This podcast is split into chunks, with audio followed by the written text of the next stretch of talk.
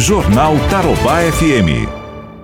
Com essa pandemia do novo coronavírus, infectologistas, enfermeiros, profissionais da saúde, de uma maneira geral, tiveram de se reinventar para enfrentar uma doença absolutamente, e eu diria absurdamente desconhecida. E eu vou conversar agora ao vivo com a Ana Lúcia Fonseca, que é chefe da divisão de enfermagem do Hospital de Retaguarda lá do, do HU. Ana Lúcia, muito bom dia, um prazer em tê-la aqui no Jornal Tarobá. Bom dia, o prazer é todo meu. Ana Lúcia, que reinvenção foi essa que vocês, profissionais da saúde, tiveram que, que passar, né, para enfrentar essa doença? Eu acho que o maior desafio foi que a gente se preparar né, com toda essa paramentação nova, todos esses cuidados diferentes que veio com a chegada do coronavírus né, no hospital.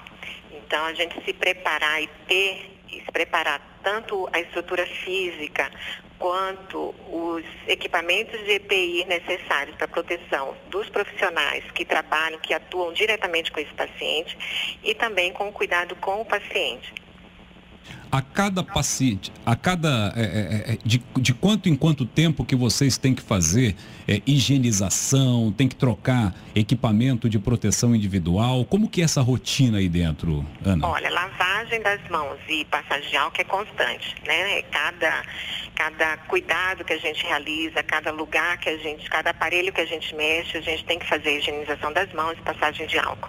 A paramentação a cada cuidado com o paciente. Se a gente entra hoje num box de UTI ou numa enfermaria e faz um cuidado com o paciente, a gente vai realizar o cuidado com outro paciente, a gente tem que realizar a troca desse equipamento. Uhum. É, então, são várias trocas durante o dia. Só para o nosso ouvinte ter uma ideia, um par de luvas, por exemplo. Quantos pares de luva você usa na tua jornada? Um, um profissional usa na jornada dele? Olha, depende muito de quantos pacientes a gente atende, mas no mínimo a gente gasta uns 20 pares. 20? Em 6 horas. 20, você falou? É, em 6 horas. Porque cada cuidado, se a gente vai trocar o paciente, se a gente vai fazer um curativo, se a gente uhum. vai fazer uma sonda, a gente tem que trocar e tem que lavar essas mãos depois. Certo. Essa unidade de. A unidade de retaguarda, ela não tem UTI habilitada, tem? Não, nesse, nesse espaço que eu estou aqui é um, é um espaço de enfermaria, mas dentro, e tem outros espaços de UTI. A gente tem oito UTIs hoje funcionando. Uhum. Perfeito. Dentro do HU. Agora, me parece, Ana, que o, o maior impacto para vocês, né, é essa pressão impressionante que a rotina é, proporciona e, e, o lado psicológico de vocês. Como é que fica é, equilibrar o lado emocional diante de tanta é, dificuldade, diante de tanta pressão que existe nesse ambiente? É, a gente tem que estar tá, é, muito bem, porque é, a gente tem o receio maior que eu percebo hoje na equipe é de estar tá levando isso para o âmbito familiar, né? Porque antes da gente ter o, o, contato com esse paciente, a gente foi muito bem preparado, é, teve treinamento pela Comissão de Controle de Infecção, pelo Departamento de Ensino e Pesquisa, para o cuidado com esse paciente. Mas e tem a disponibilidade de equipamentos de EPI é, suficiente e adequado para esse cuidado. Mas esse receio ainda, junto ao âmbito familiar, ainda é grande, né? Da gente estar tá levando alguma coisa para dentro da, de casa, para algum familiar. Então, esse distanciamento é, da família é o que hoje eu acho que traz mais angústia né, para os trabalhadores da área de saúde é realmente uma dificuldade. Quantos profissionais trabalham no turno, por turno aí, Ana? Olha, hoje a gente aqui tem cerca é, de 50 profissionais por turno. É bastante gente circulando, né, Ana? É. E, e, e, tem muita gente que foi afastada por conta de, de Covid mesmo, não? Não, a gente não teve uma quantidade significativa, não.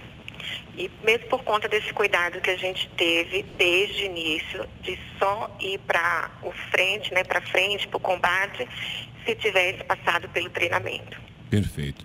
Mais algum detalhe que você queira passar para o nosso ouvinte desse, dessa luta diária de vocês aí, Ana? É que assim, como nós fomos escolhidos pelo governo como um hospital de referência, né? A gente teve, assim, em tempo recorde, né? Um esforço muito grande da diretoria e de toda uma equipe de diversas áreas para montar com qualidade e a gente manter esse cuidado humanizado, né?